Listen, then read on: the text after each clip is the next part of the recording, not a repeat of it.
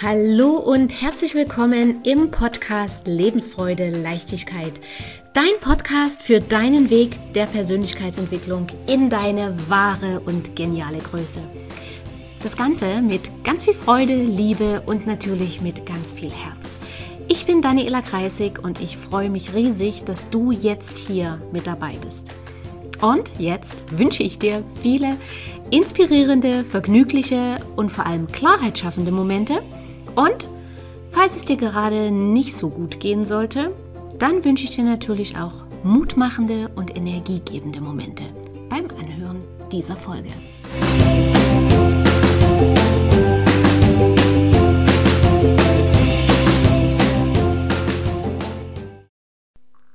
Aufschieberitis als Folge einer narzisstischen Kindheit und was ist überhaupt Aufschieberitis, auch genannt Prokrastination? Und das oder die Aufschieberitis ist das immer wieder Aufschieben und Verschieben von Aufgaben, Vorhaben und Projekten. Und manche Aufgaben werden so natürlich nie erledigt, was für die Betroffenen dann häufig Stress und Ärger bedeutet. Andere Aufgaben wiederum werden so lange aufgeschoben, bis sie irgendwann nur noch unter ganz starkem Termindruck und Zeitdruck erledigt werden, was wiederum auch zu Stress und zu Ärger führt, weil sich dann häufig herausstellt, dass eben doch mehr Zeit nötig gewesen wäre, um die Aufgabe qualitativ gut zu erledigen.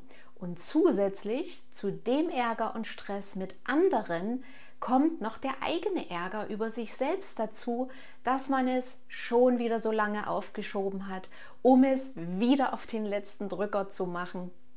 Und es gibt auch im Internet unsagbar viele Beiträge über Prokrastination. Es gibt viele Bücher darüber. Aber die Herangehensweise dort ist sehr häufig die, dass natürlich neben der Erklärung, was Prokrastination, Aufschieberitis ist, dass das lediglich von der kognitiven Ebene, also vom Verstand her betrachtet, gelöst werden soll. Da gibt es Strategien, da gibt es Techniken, aber wenn das Thema in unserem Unterbewusstsein liegt und dort liegt es, dann können wir vom Verstand her noch so viele Techniken und Strategien anwenden. Es wird immer nur kurzfristig funktionieren, weil unser Unterbewusstsein ist so viel mächtiger als der Verstand. Wir alle werden zu mindestens 95 Prozent von den Programmierungen gesteuert, die in unserem Unterbewusstsein sind und nur etwa 5 Prozent von Verstand von unserem Bewusstsein. Und genau das ist die Ursache dafür, dass wir noch so viel über oder dass wir noch so viel über ein Thema wissen können, wie wir uns verändern können, wie wir neue Entscheidungen treffen können.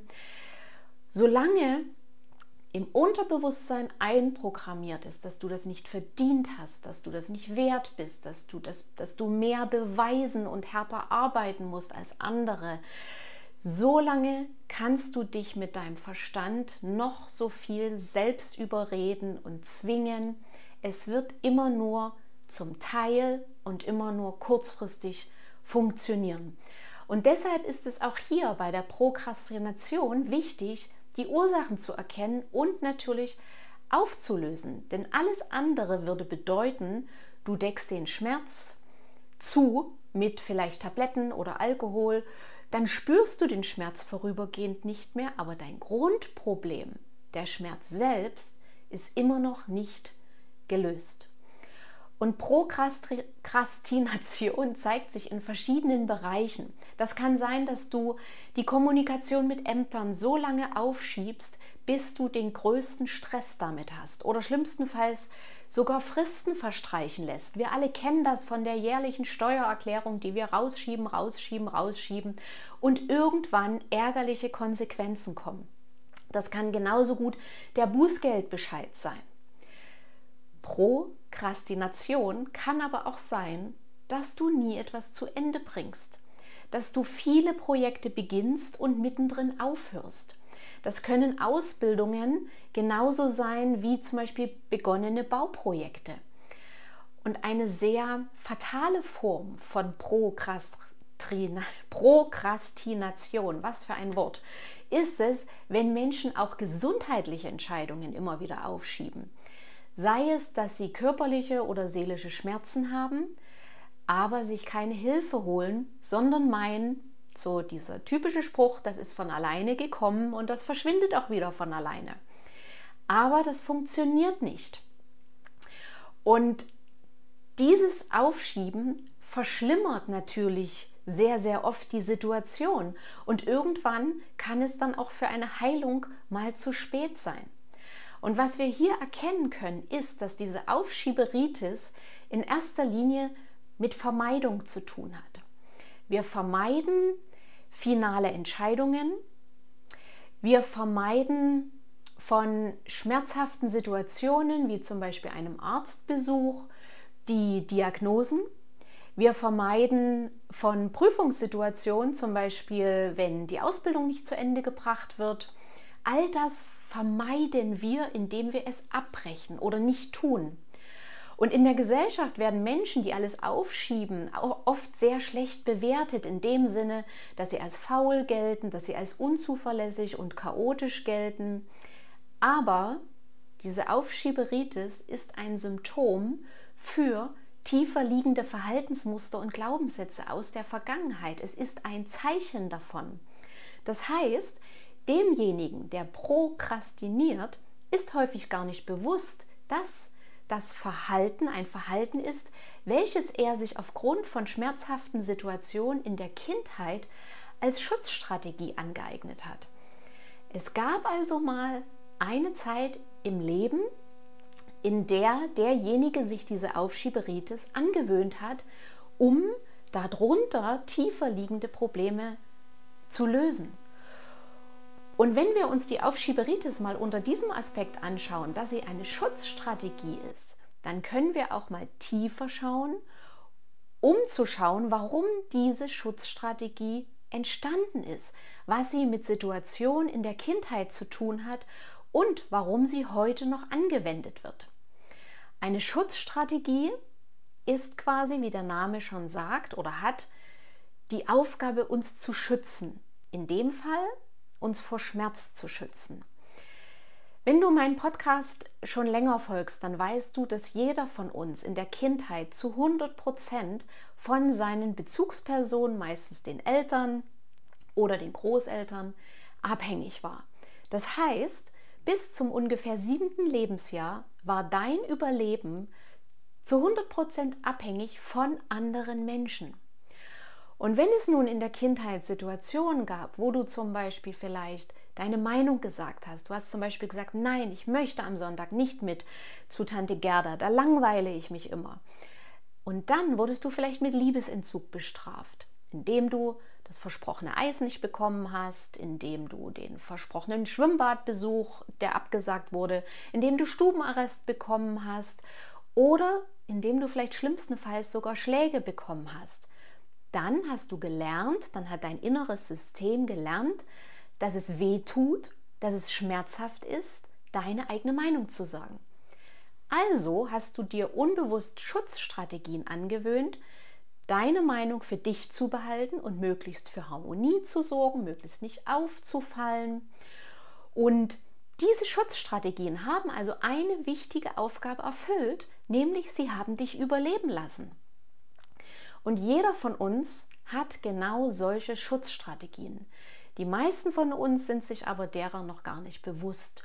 Aber nur weil sie uns nicht bewusst sind, bedeutet es nicht, dass sie nicht existieren und es bedeutet erst recht nicht, dass sie nicht mehr in uns wirken. Solange diese Schutzstrategien nicht aufgelöst sind, arbeiten sie weiter in dir drin. Und dabei ist es egal, ob du 35, 48, 56 oder 95 Jahre alt bist. Genauso wie die Aufschieberitis eine Schutzstrategie bzw. eine Vermeidungsstrategie ist, genauso wird es vermieden, dass unangenehme Ergebnisse entstehen können. Zum Beispiel, dass du durch eine Prüfung fällst zum Beispiel, dass du den Kredit für das Bauprojekt nicht zurückzahlen kannst. Zum Beispiel, dass du eine schmerzhafte Krankheitsdiagnose bekommst und so weiter. Und unter diesen bewussten Gründen liegen viel tiefer die wahren Gründe für unsere Vermeidung. Wir wollen uns nicht schlecht fühlen. Wer als Kind zum Beispiel erfahren hat, eben, dass es weh tut, wenn man Fehler macht, wenn man scheitert, und mit dem Scheitern meine ich jetzt nicht die üblichen Folgen eines Fehlers, zum Beispiel die umgekippte Teetasse oder der verschüttete Tee auf dem Tisch. Ich meine die schmerzhaften Folgen, die wir durch unsere Bezugsperson erfahren haben. Das laute Schimpfen, vielleicht äh, vom Vater, die, die Tür, die zuknallt und vielleicht auch der Satz, dass wir zu blöd zu allem sind. Oder der abwertende Blick von der Mutter und die Aussage, dass man mit uns aber auch gar nichts anfangen kann. Oder dass wir so anstrengend sind. Solche Situationen führen dazu, dass du als Kind das Gefühl bekommen hast, nie gut genug zu sein, nicht wertvoll zu sein und vor allem nicht bedingungslos geliebt zu werden.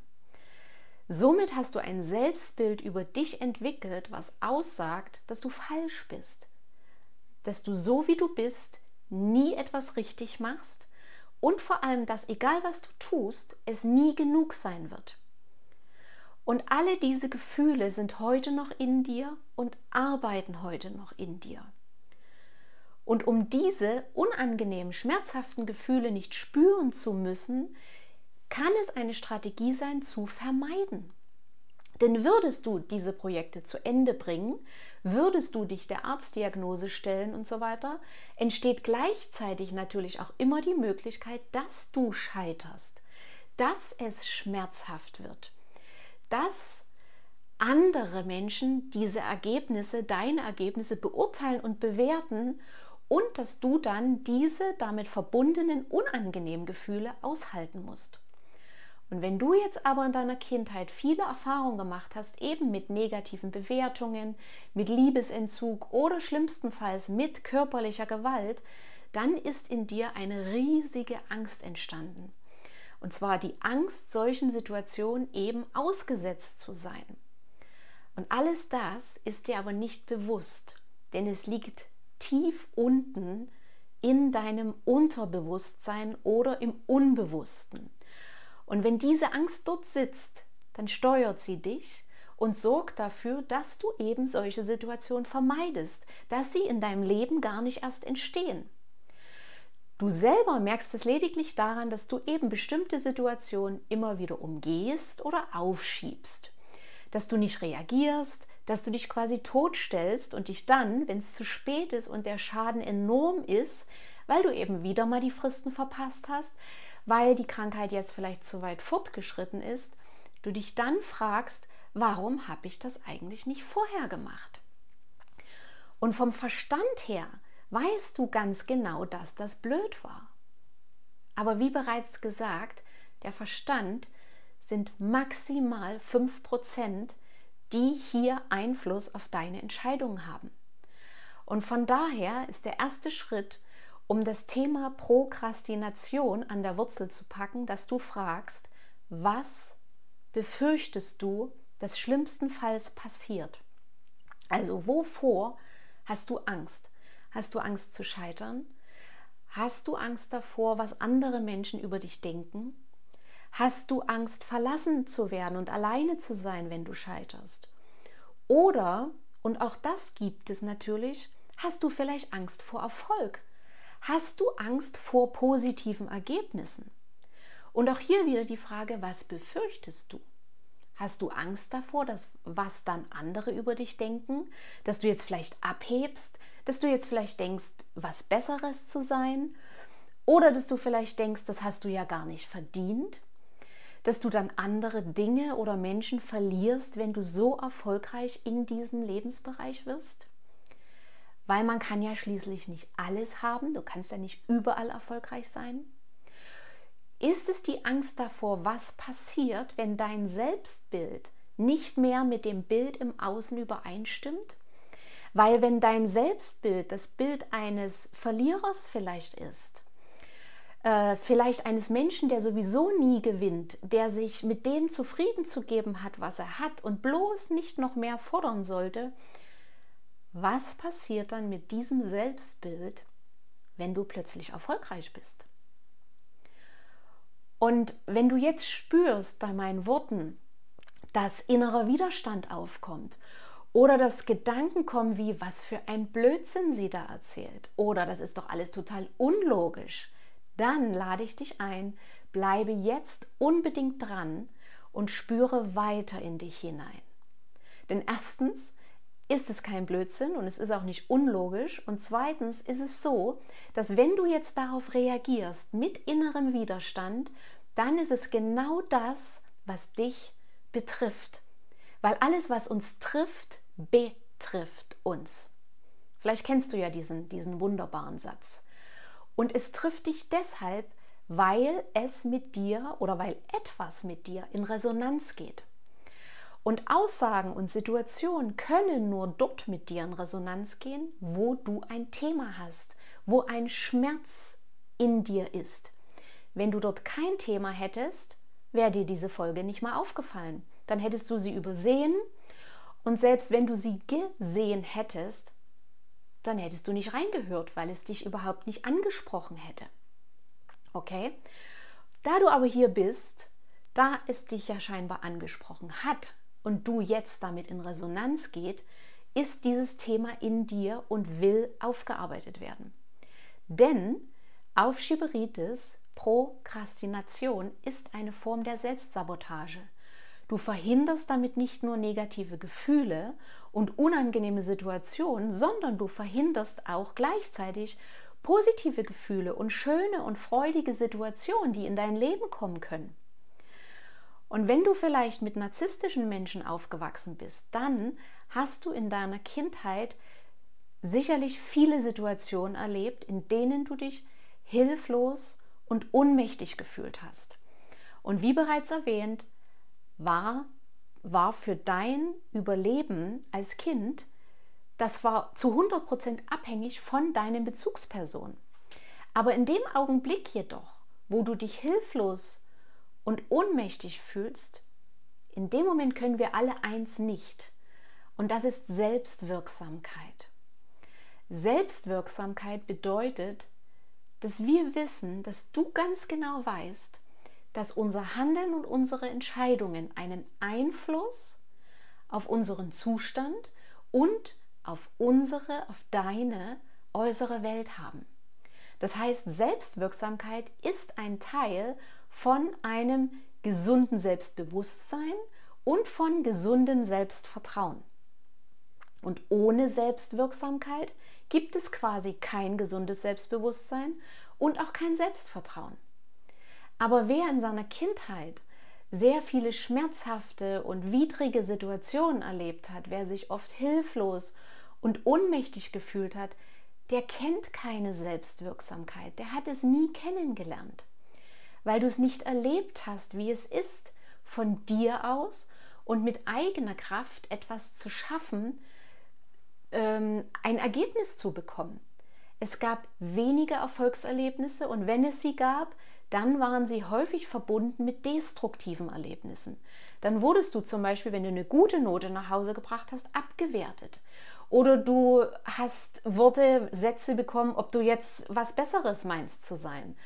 Und diese Stimmen aus deiner Kindheit hast du zu deiner eigenen Stimme gemacht.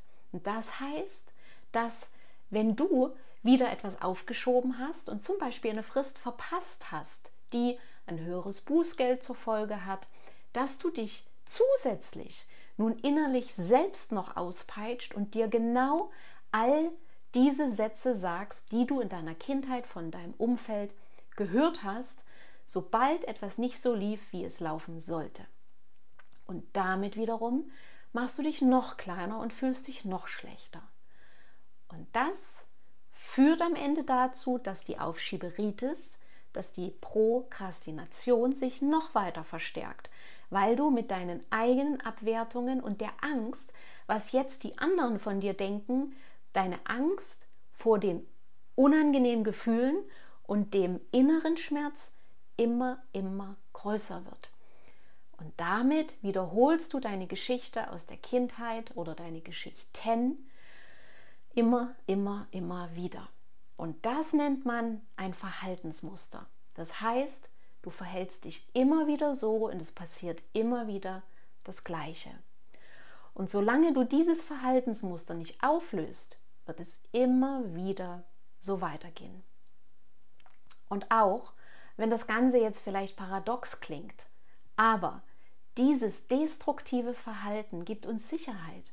Und deswegen lässt es sich nicht so einfach auflösen. mit der Idee vom Verstand oder von gut gemeinten Ratschlägen anderer wie mach's doch einfach mal, das funktioniert nicht.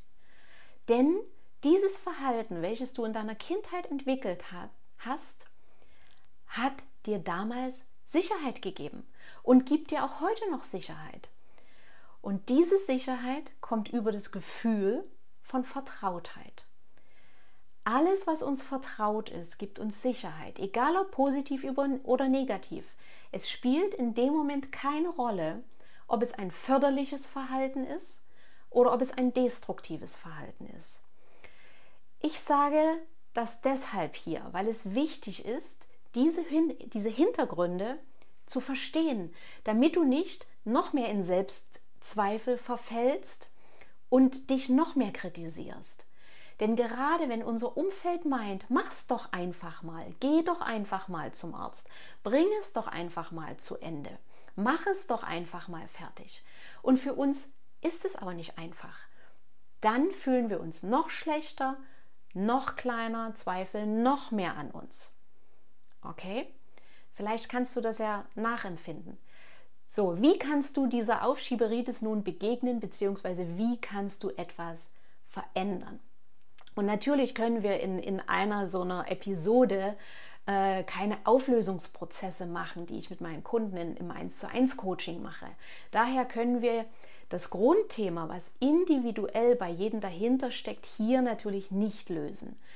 Wenn du daran Interesse hast, das aufzulösen, schreib mir eine E-Mail an mail.danielakreisig.de oder buch dir eine Kennenlernsession auf meiner Website. Dann treffen wir uns per Zoom zu einer Coaching-Session und dann machen wir richtige Prozesse. Also, was kannst du jetzt selbst tun? Wenn du mal wieder dabei bist, etwas aufzuschieben, dann mach dir zuallererst ganz bewusst klar und mach dir bewusst, okay, ich schiebe gerade wieder die Angelegenheit auf. Dazu gehört, dass du dich ab jetzt selbst beobachtest und du dir somit immer bewusster wirst. Leichter geht das, wenn du so oft es geht in die Stille gehst. Also schalte das Radio im Auto aus, lass den Fernseher aus und reflektiere stattdessen mal deinen Tag. Scrolle nicht durchs Handy beim, beim Essen oder wenn du im Supermarkt an der Schlange stehst. Schalte so viele Ablenkungen, die tagsüber sind, schalte die aus. Und wenn du dann bemerkst, du schiebst wieder etwas auf, dann frage dich wieder ganz bewusst, was versuche ich hier zu vermeiden? Wovor habe ich Angst? Und beobachte dich dann, welche Antworten in dir aufsteigen. Und es kann gut sein, dass dein Verstand dir erzählt, dass du dich nicht um diesen Quatsch kümmern brauchst, dass in dir Widerstand hochkommt. Und das alles ist normal. Denk an meine Worte von vorhin. Dein inneres System will die alte Vertrautheit, will die alte Sicherheit behalten, weil das merkt natürlich sofort, dass du verändern willst und dass du dich aus dieser Vertrautheit und damit aus der Sicherheit herausbewegen willst. Also gibt dein inneres System alles, um dich da drin zu halten. Und auch hier, beobachte das einfach nur, ohne zu bewerten. Das gehört zum Prozess dazu und das ist ganz normal. Wenn du deine Antworten hast, was du befürchtest, wovor du Angst hast, dann kannst du dich weiter fragen, okay, und wenn all das eintreffen würde, was kann ich dann tun? Und auch dann werden dir wieder unzählige Lösungen und Möglichkeiten einfallen. Ein Beispiel, du hast vielleicht Angst davor, zum Arzt zu gehen, obwohl du seit längerem körperlichen Schmerz spürst und frage dich, was versuche ich zu vermeiden? Wovor habe ich gerade Angst? Und mögliche Antworten können hier sein, Ich versuche zu vermeiden, dass ich eine unangenehme Diagnose bekomme. Ich habe Angst, dann vielleicht nicht mehr so kräftig und energiegeladen zu sein. Ich habe vielleicht Angst, nicht mehr so viel schaffen zu können und so weiter. Okay? Und dann kannst du mit diesen Antworten arbeiten. Wenn all das wirklich eintrifft, was kann ich dann tun? Antwort, ich kann mich jetzt schon vielleicht über die Krankheit belesen und so viele Informationen wie möglich einholen. Ich kann einen zweiten Arzt aufsuchen und eine zweite Meinung einholen. Ich kann rechtzeitig geeignete Heilmethoden ausprobieren und so weiter und so weiter. Dir fallen dann viele Möglichkeiten und Lösungen ein. Und nach diesem Frage-Antwort-Spiel Spiel, fällt es dir sicherlich etwas leichter, das eine oder andere sofort umzusetzen, denn die Angst hat konkrete Namen und wabbert nicht mehr so, so wie, wie so ein Nebel herum.